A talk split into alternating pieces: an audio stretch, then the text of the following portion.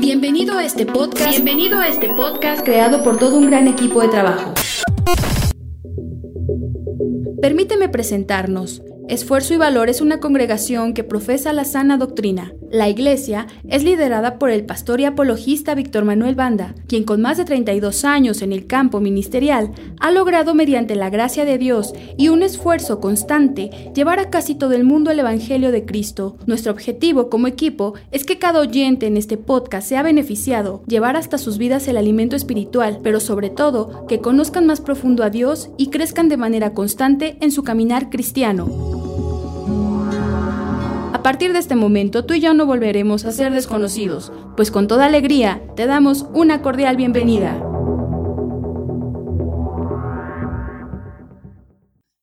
Muy bien, pues vamos de rapidito a repasar nuestro tema de la semana pasada, es un repaso. Vamos a ver este cuál es el lenguaje literal dijimos que, que de hecho yo, yo uso estas dos cosas en mi argumento contra Edgar Vallejo. Yo señalo lo literal de lo simbólico, no sé si pusieron cuidado, para que vean que si ustedes dominan esto, después de mí ustedes van a hacer sus cápsulas y las van a subir a, a YouTube también. Ya con esto entendido se comprenden muchísimas cosas. Eh, micrófono rápido ahí con la hermana María del Refugio, ahí la tiene al ladito. ¿Y qué es el lenguaje literal, hermana? Rápido para irnos de carrerita. ¿Tal como está escrito o lo interpretamos tal como está escrito? Ahí está mi hermana Guadalupe Pineda, rápido con el lenguaje simbólico, hermana. Correcto, nada más, es una representación. Se lee león, pero no significa un león, sino ese león representa a Cristo o representa a Satanás. Simbólico solo son representaciones. Eh, profético, ahí está mi hermano Juan Leiberman, entréguele el micrófono rápido. se dice y sucede adelante de mucho tiempo. Correcto, es algo que, que leemos como si fuera presente, pero realmente se va a cumplir 100 años, 50, 20, 300 años adelante y muchos se confunden porque dice, pero aquí está diciendo esto y esto no pasó. Ah, es que eso que se lee ahí es profético, no es literal ni es simbólico, es profético. Por eso entrar a leer la Biblia es, es más complicado que leer un libro de medicina. Si usted lee un libro de medicina sin tener el contexto, la terminología, de un libro de medicina no va a entender muchas cosas. Por ejemplo, hay una parte en el cuerpo que se llama vaso. Y usted lee ahí y dice, pero es que aquí dice que el vaso, sí, pero usted se está enfocando al vaso donde toma agua y aquí se refiere a un órgano del cuerpo. Y así muchas cosas. ¿Por qué? Porque se necesita un lenguaje específico para leer ciertos temas. Y para leer la Biblia tenemos lenguaje literal, simbólico y profético. Con un conocimiento adecuado sabemos cuándo aplica cada uno de estos lenguajes. Dice uno, ah, pues aquí es simbólico. Y dijimos que la Biblia no puede ser interpretada sino por ella misma. Eh, con mi hermano Héctor, el micrófono. ¿Qué podemos decir de esta parte, hermano? Bueno, esto sería que si vamos a dar una interpretación de cierto capítulo o cierto versículo, debe de ser conforme a otra escritura. Correcto. Si no hay otra escritura que respalde mi explicación, yo la estoy interpretando y eso es muy grave. No es de interpretación privada. Leímos segunda de Pedro 1.21, si es correcto. Entonces, debemos de tener mucho cuidado. E, esta expresión, la Biblia no puede ser interpretada sino por ella misma, tiene dos filos, corta para un lado y corta para otra. Porque un predicador que no se base al 100% en la palabra de Dios para sus mensajes, con esto lo podemos señalar como un falso predicador, incluyéndome a mí. Usted puede decir, en tal tema predicó esto, ¿de dónde lo sacó? ¿Dónde tomó el que esto significa esto y significa lo otro? Y al mismo tiempo eso sería para cortar a alguien, pero al mismo tiempo corta toda duda de que sea un falso predicador, porque si toda su doctrina está basada en la Biblia, todo para todo tiene una interpretación con la misma Biblia, eso lo confirma como alguien que tiene la sana doctrina. Así es que es para ambos lados. Muy bien. Eh, Pasamos a la siguiente, hermano. Diferencias entre leer la Biblia. Pasamos el micrófono allá atrás con mi hermano Oscar. Dedicación. Nada más. Mencionamos dedicarle diariamente tantos capítulos para leer nada más. Que pudiera parecer fácil. Si no, pues es bien fácil leerla. Entonces mi pregunta es, entonces, ¿por qué están mal en su lectura? ¿Por qué pasa una semana y no la lees? ¿Por qué pasa un mes y no la lees? ¿Por qué pasa un año y no la lees? Si fuera tan fácil leerla. Porque hay una lucha en el mundo espiritual donde Satanás quiere que no la leas. ¿Por qué? Porque él sabe muy bien que Jesús dijo que la verdad os hará libres. Y también sabe que por medio de leer la palabra viene la fe. Entonces, por eso la lectura es complicada, pero no tanto como estudiar. Para estudiar, ¿qué necesitamos? Ahí está mi hermano Noé. La dedicación, la meditación y la investigación. Correcto. Dedicación, meditación e investigación. Ahora ya se va ampliando las, las tareas. Ahora, aparte de leerla, tengo que detenerme a meditar. Ah, caray, ¿por qué viene este nombre aquí y esta fecha? ¿Por qué se mencionó esto de esta manera? Y empieza uno a, detenerse, no a leer de corridito. Y sobre eso que uno va eh, meditando, también uno va investigando. Hay, hay diccionarios bíblicos, o en el caso de que usted tenga una Biblia de estudio, se va usted a las referencias y ahí le da una explicación. Para esto sería estudiar la Biblia. ¿Hay alguien de aquí que estudie la Biblia? No que la lea, sino que la estudie. Hermana Wendy. Traga el micrófono, compártenos algo de lo que has estudiado, o sea, enriquece nuestro conocimiento sobre el eh, tema. Bueno, es que a mí me gusta la historia y hay dioses que me llama la atención los nombres y, yo me pregunto si realmente existieron.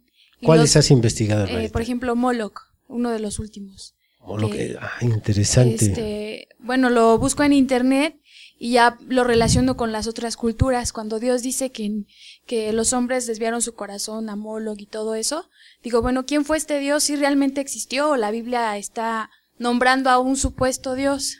Entonces así. ¿Recuerdas de qué pueblo era Moloch? De los, creo que de los persas y de, de Grecia, algo así. Entonces, este, también dice, por ejemplo, el símbolo del, del cristianismo, del judaísmo, la, la, estrella de David, también este la relacionan, bueno, por ejemplo, los ateos la relacionan con el con el satanismo. Entonces dicen, ¿realmente la, la estrella de David es originaria de Jerusalén o es un símbolo satánico que los judíos adoptaron para sí mismos? Entonces todas esas cosas me, bueno, a veces me gusta. Ok. Interesante es detenerse, meditar nada más que tiene que tener cuidado que en su investigación no se vaya metiendo otras cosas y ya termine en otro tema. Sí. Y a lo mejor después anda hasta con su penacho y todo aquí. Entonces, es estudiar la Biblia. Dile al de al lado la Biblia nada más. Ok, enseñar la Biblia. Ahí está nuestra hermana Yasmín, que es maestra. Ella nos saca del apuro, que es eh, lo que abordamos sobre enseñar la Biblia. Para la enseñanza de la Biblia se necesita la meditación, la investigación y la preparación. Correcto. ¿Preparación en qué sentido? Porque es importante la preparación. Yo mencioné algo que es lo que hace la diferencia de un hombre a otro hombre. A mi hermano Bed. Se nos dijo ahí en ese, en lo que usted dijo, en esa, enseñar la Biblia en preparación, porque muchas personas o muchos predicadores, supuestos predicadores, dicen, voy a leer, vamos a leer en tal. Y supongamos que dice, y el estruendo de muchas aguas, y va a venir Dios así. Miren hermanos, fíjense cómo va a venir Dios. Y así repetían las cosas, pero esa no es este, enseñar la Biblia, ese es repetir la Biblia. Correcto. Cualquiera puede ser un repetidor, pasar, leer lo que dice y luego repetirlo, traer sus apuntes y luego repetirlo, pero a fin de cuentas no amplió nada, no desmenuzó lo que se lee, hay que desmenuzarlo, hacerlo más entendible, a veces hay que bajarlo a un nivel muy sencillo y para esto hay que estudiar un poco del vocabulario pues más accesible a la mente de, la mayoría, porque tenemos diferentes niveles de capacidad intelectual en una iglesia. También mencionamos datos históricos. La primera Biblia impresa se conoce como la Biblia de Gutenberg y se terminó en el año de 1455. ¿Qué añadía esto? Hermana Leticia. Eh, que las Biblias anteriores a estas estaban escritas en, en papiro y pergaminos. Correcto. Esta fue la primera Biblia impresa por tipos móviles, así se le llama el mecanismo de la imprenta. Entonces, antes de esto, todo era a mano. Hoy vamos a estudiar con más profundidad este detalle. Este, este punto es importantísimo, importantísimo. La Biblia fue escrita por hombres, pero hombres inspirados por Dios. Es uno de los ataques más comunes para aquellos que quieren sembrar dudas sobre la Biblia o desacreditar la Biblia. Usted va a oír esto de continuo. Pero que no le escribieron hombres, que no es palabra de hombres, que no fue un hombre el que le escribió. ¿Por qué es que ese contraataque surge en las personas? Porque la mayoría de nosotros decimos que es palabra de Dios, decimos esto es palabra de Dios. Y entonces viene el contraataque, pero es que fueron hombres las que le escribieron. Entonces nosotros tenemos que aceptar tal declaración, pero agregar hombres inspirados por Dios. ¿Y la inspiración qué significa? Impulsados a hablar por el Espíritu Santo. Eso es lo que es la inspiración. De hecho, yo tengo un tema muy profundo sobre la inspiración, porque no solo Dios inspira a los hombres, Satanás también trae inspiración. Por ejemplo, si hablamos del rey del terror, Stephen King es uno de los hombres que ha escrito más novelas sobre terror, sobre donde se han inspirado más películas de terror sobre la literatura de Kings. Este hombre es inspirado. Una fuerza lo impulsa a escribir literatura tan profunda hablando de, lo que es la literatura diabólica, macabra. Entonces, por ejemplo, él es el autor de una película muy fuerte que en su tiempo, bueno, fue de las más fuertes. Ahorita quizás sea muy sencilla, el, el esplendor. Son películas que inspira Satanás, pero a través de un hombre. A través. La inspiración no puede venir sino a través de alguien. Veamos todos segunda de Pedro 1. Alaban a Dios. Segunda de Pedro 1 dice el versículo 21. Y esta escritura también, aunque no está de tarea que se la graben, tenganla presente. Dice, porque nunca la profecía fue traída por voluntad humana, sino que los santos hombres de Dios hablaron siendo inspirados por el Espíritu Santo. Y si la inspiración es impulsados a hablar, no hablaron ellos por su cuenta, no se escribió lo que se escuchó por su cuenta, sino que el Espíritu Santo los impulsó a hablar.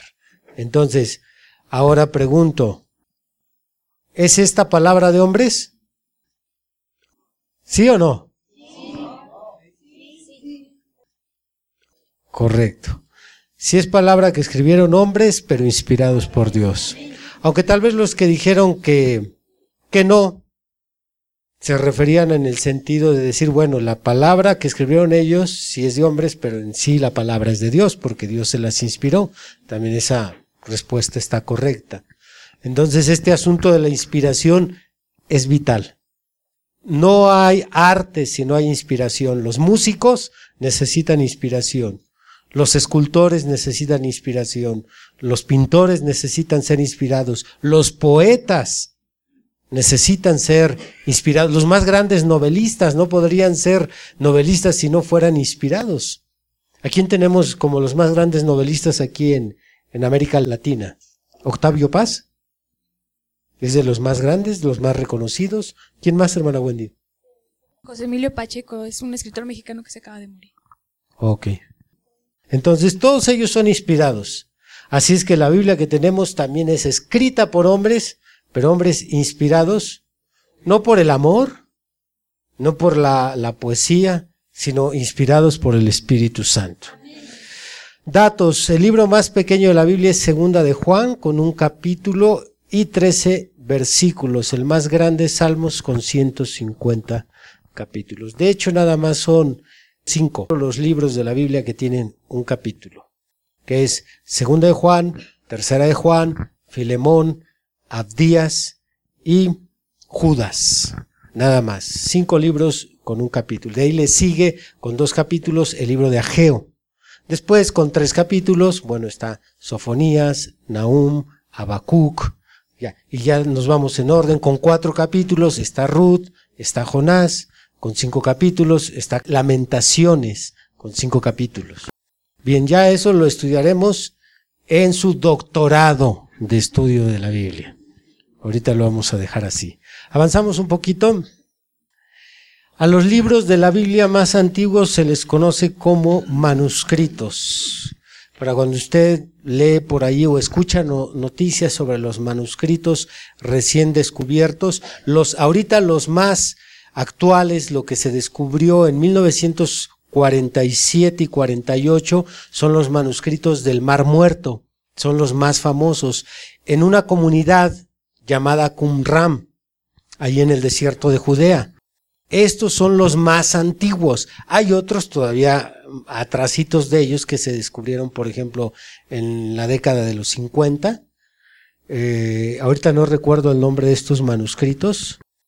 Eh, se encontraron normalmente todos ellos en cuevas, se conservaron por tantos siglos porque estaban eh, guardados en jarrones. Y antes de la imprenta de Gutenberg, toda la Biblia, toda la Biblia se escribió a mano. Tenemos aquí lo que es tres puntos que deben de considerar para cuando tenemos que explicar cómo se originó la Biblia. El primer punto sería la elaboración de un volumen de la Biblia era un proceso laborioso, cansado y tardado. No es como ahora que se puede imprimir una Biblia en un día. Aquellos que saben de artes gráficas es muy sencillo sacar lo que se conoce eh, en la impresión como el machote, el negativo, la placa, se mete a una máquina y de ahí se imprimen un día, un día, se pueden imprimir 100 o 50 Biblias. No, en aquel tiempo, como era a mano, imagínese usted el tiempo que se tardaba. ¿Cuánto nos tardamos en leerla? Ahora imagínese en escribirla. Y otra vez vuelvo a, recriminarles a ustedes flojos para la lectura, tanto que se tardaron ellos para escribirla. ¿Y usted que no la quiere leer? Años y décadas se tardaban para escribir la Biblia. Proceso laborioso, cansado y tardado. Esto hacía que las Biblias fueran escasas y caras. De hecho, antes de la imprenta de la Biblia, solo los potentados tenían Biblias en sus casas. ¿Cómo? Los reyes, los sacerdotes o monjes que estaban al frente de monasterios tenían sus propias Biblias y algún otro terrateniente que tenía muchísimo dinero encargaba una copia, pero las Biblias no estaban al alcance del pueblo. ¿Qué era lo que hacían en este caso las iglesias? Tomaban ese único volumen que conservaban en alguna comunidad o en algún, en algún estado y lo leían a todo el pueblo, pero de ahí nadie tenía acceso a revisar lo que decía la palabra de Dios. Ahora es un gran privilegio que todos tengamos nuestra propia Biblia. Incluso el hecho de que no había Biblias al alcance del pueblo, esto facilitó la distorsión o la dislocación de muchos pasajes de la Biblia y, que de ahí nacieran las tradiciones principalmente las católicas. Como la Iglesia Católica, cuando se imprimió la primera Biblia, que ya se me olvidó en qué año fue, 1455. Cuando se imprimió la primera Biblia, la Iglesia Católica se opuso totalmente a las traducciones y a las impresiones. Por eso muchas de las inquisiciones, porque hubo diferentes inquisiciones donde perseguían a los cristianos, perseguían a los reformadores, era por la razón de que estaban traduciendo las Biblias. Por eso quemaron a Wycliffe, John Wycliffe, a Knox lo llevaron a la hoguera. Reformadores y hombres que querían llevarle la palabra de Dios al pueblo fueron sacrificados porque la iglesia no quería que el pueblo tuviera en el lenguaje común la palabra de Dios. Ahora, yo abrazo mi Biblia. Abrace su Biblia, hermano. Ahora usted tiene su Biblia, ya nada más léala. ¿Cuántos la han leído completa? Otra vez las manos de los que ya leyeron la Biblia completa. ¿Cuántos la han leído dos veces? Levante la mano quien leyó la Biblia dos veces. ¿Cuántos la han leído cuatro veces? Gloria a Dios. Hermanos que ahí están con su dedicación. Ya nada más es que pasen al estudio y un día los vamos a ver aquí en este púlpito y al pastor ahí sentado. Muy bien. Y por último, esto causaba que los manuscritos tuvieran errores. Este es un punto importantísimo, importantísimo para cuando vienen ataques sobre la Biblia y dice, no, pues es que tu Biblia está mal. Bueno, hay que analizar a qué se refiere con que está mal. Ellos dicen, tiene error, claro, porque fueron hombres quienes las escribieron. Inspirados, seguían siendo hombres con fallas humanas, que imagínense, para escribir una Biblia completa, era obvio que se tenían que equivocar en una letra, en un nombre, en un número. Y eso hasta el día de hoy, ahí se conservan algunos errores. Y usted dice, pero es que aquí como que no checa. Ah, es un error del escritor.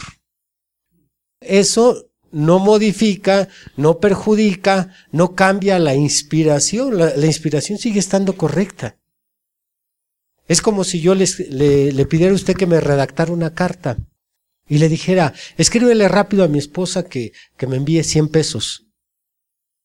Y usted ahí rápido escribe y, bueno, pone todos los datos de parte del pastor, esto, lo otro, y al final que le envíe 100 pesos y usted se equivoca y le pone un cero de más, pues yo voy a estar bien contento. Y usted dice, oiga, pero es que no checa la cantidad con lo que dice que el pastor compró. Ah, es que se equivocó, iba un cero de más. Hay errores porque por muchos siglos la Biblia fue escrita, no impresa. Ahorita se revisa un manuscrito, se revisa dos, tres, cinco veces y ya con que se revise esa Biblia se asegura todas las impresiones ya están correctas. Pero ya cada volumen era escrito. No había copiadoras en aquel tiempo. No había internet. No había USB. Así es que nada más es un volumen nuevo a escribir. Por eso es que tenemos que aceptar que había errores. ¿Cómo se llama? ¿Alguien conoce la palabra adecuada que se usa para describir pasar algo escrito a otro lado igual por escrito? Transcribir las transcripciones tenían errores. Entonces a la hora que ellos estaban copiando la Biblia, pues por ahí ya, una letra, una palabra. Ya estaré yo explicando sobre, porque tengo eh, dentro de las cápsulas de apología que defender este tema y, y este punto es importante. ¿Es la Biblia o no inerrante? La pregunta es la Biblia o no inerrante. Esto es, ¿contiene o no contiene errores? Errores contiene transcritos, mas no errores en el contenido. El contenido de la Biblia es diferente. Ese sí, se predica, se ha dicho, se ha, se ha gritado a voz en cuello, la Biblia no, tiene errores, pero se refiere en su contenido, mas no en su transcripción. Sí los tiene en la transcripción, mas no en la inspiración. Muy bien, pasamos a, a lo siguiente. Los monjes de los primeros siglos, después de Cristo, esto no es en el Antiguo Testamento, es bien importante que tengan presente esto. Después de Cristo, fueron los que se dedicaron a la confección de libros y gracias a ellos poseemos las grandes obras de la antigüedad, entre ellos la palabra de Dios. Ese era el oficio en los monasterios de los monjes, que hacían tanto tiempo ahí encerrado, escribiendo libros. Escribiendo. Imagínese para, qué bueno que no naciste en aquella edad, a ti que te gusta para todo el internet, para todo la compu, incluso que ahora que escribes con la mano, que por lo mismo que ya no usas el lápiz, Parece que escribes con los pies toda la letra fea y chueca y, y la A ni parece A. Si hubieras nacido en aquel tiempo te hubiera ido fatal. Porque esos hombres se dedicaban todos los días de sol a sol a escribir obras. Ellos, los monjes, fueron los responsables, gracias a, la vida de esos hombres célibes, que ahora tenemos la palabra de Dios, porque muchos de los volúmenes más antiguos se escribieron en monasterios. Para producir un manuscrito, en este caso una Biblia, se ocupaban a los preparadores de pergamino y vitela. Muy bien. Se tenía que preparar, ya expliqué brevemente qué era el papiro. El papiro era una planta antigua, se daba normalmente en Egipto y era una planta de un tallo muy largo y muy alto. De hecho, la, la, versión, la versión de Reina Valera, la 1969 y la 1909, esas dos versiones, cuando describen cómo se hizo el arca de Moisés, ahí menciona la traducción nuestra que el arca fue hecha de, se me escapó este nombre, acacia. Sin embargo, otra versión hebrea dice que el arca fue hecha con papiro. E, esa, esa cuadra un poquito más con lo que fue hecho el arca, con esta, esta planta. Entonces, tomaban los tallos y los ponían en hileras sobre una tablita, hileras aproximadamente de 5 a 10 tallos, y los empezaban a golpear hasta sacarles la savia. Con eso formaban la primer capa, el primer ancho del papiro. Luego ponían otra cantidad de papiros, pero transversales. Hacían lo mismo e iban poniendo capas así, hasta que formaban el papiro o el papel. La vitela entra dentro de la misma categoría de los pergaminos, que dijimos que estos se hacían pero con el cuero o con la piel ya seca el cuero de uno de los animales. Era más duradero y aparte tenía la ventaja de que se podía borrar mejor que en lo que es el pergamino. Los preparadores tenían que preparar, en este caso era un proceso que se llevaba semanas, preparar eh, lo que es el pergamino y la vitela, dejarlo en condiciones para que el papel absorbiera la tinta que se usaba en aquellos días. Una vez que tenían ya el pergamino y la vitela, pasaba esto a lo que son los amanuenses. Los amanuenses también se les conocía como copistas. Ellos se sentaban aproximadamente en un número entre 8, 12, dependiendo el monasterio de amanuenses, y un hombre pasaba al frente y empezaba a leer, en este caso, la obra que se iba a copiar, y todos tenían que estar atentos, dictaba un párrafo y los amanuenses escribiendo. Había otro proceso también de copiar, que era tener el volumen al lado, pero esto obviamente reducía la cantidad de obras, porque solamente se podía copiar. Si tenían un volumen, se podía sacar una copia, pero si pasaba el lector o el orador al frente a leer la obra, los amanuenses todos estaban ahí, como salón de clases, escuchando al maestro, anotando, escuchando, anotando. Tenemos luego a los crisógrafos. Los amanuenses dejaban un espacio, las obras antiguas de la Biblia llevaban muchos adornos. Así es que ellos dejaban espacios en la cabeza y en los laterales de la página, para que los crisógrafos pudieran hacer ahí sus dibujos. Algunas Biblias, como por ejemplo las Biblias que hablaban de pasajes del infierno, ponían ahí algunos dibujos alusivos al pasaje. Otro tipo de adornos solo eran jeroglíficos. Algunas curvas. Hay un nombre que se le da el garigoleado. El garigoleado son figuras que hacen curvas, eh, circulitos, caracoles. Eso era eh, en categoría de adornar la página. Este trabajo lo hacían los crisógrafos cuando los copistas terminaban su obra. Por último, los crisógrafos entregaban sus dibujos y entraban los iluminadores que le daban color a la obra, porque en aquel tiempo sobre todo se usaba mucho el color dorado. Si se me pasó traer una, unas copias de, de las obras antiguas donde aparece el trabajo de los crisógrafos y los iluminadores, que era ya la parte final de la obra. A todos estos eh, tres, los amanuenses, crisógrafos y los iluminadores, se les conocía como pendolistas.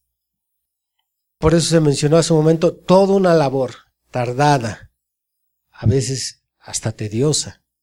Estar ahí toda la vida, imagínese 15 años, 20, 25 años dedicados nada más a copiar, escribir, a copiar. Bendito sea Dios por la vida de estos monjes. Muy bien. Vamos a pasar a la siguiente diapositiva. Tenemos la parte emocionante del culto. A ver, todos juntos leen. Porque es cierto, os digo que hasta que pase el cielo y la tierra, ni una gota ni una tilde pasará de la ley, hasta que todo se haya cumplido. Mateo 5, 18. Pasamos a lo siguiente. Bueno, esto es lo que hicimos hace un momento. Para los que todavía no se sepan todos, comenzamos. Mateo,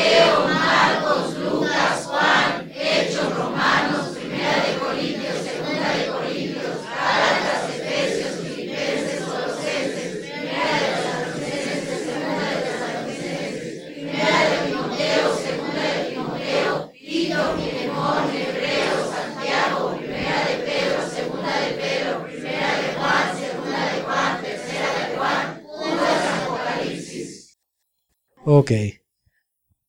Pónganse de pie. Has escuchado el día de hoy una predicación del ministro Víctor Manuel Banda. Vaya mensaje, ¿verdad? Agradecemos tu compañía en este episodio. No olvides compartir con tus amigos esta bendición. Además podrás escuchar predicaciones exclusivas en nuestra cuenta de Patreon, donde nos encuentras como Esfuerzo y Valor. También podrás revisar mucho de nuestro material en las redes sociales, donde nos encontramos como Esfuerzo y Valor. Por supuesto, síguenos en esta plataforma y no te pierdas de más contenido. Nos volvemos a escuchar pronto. Hasta luego.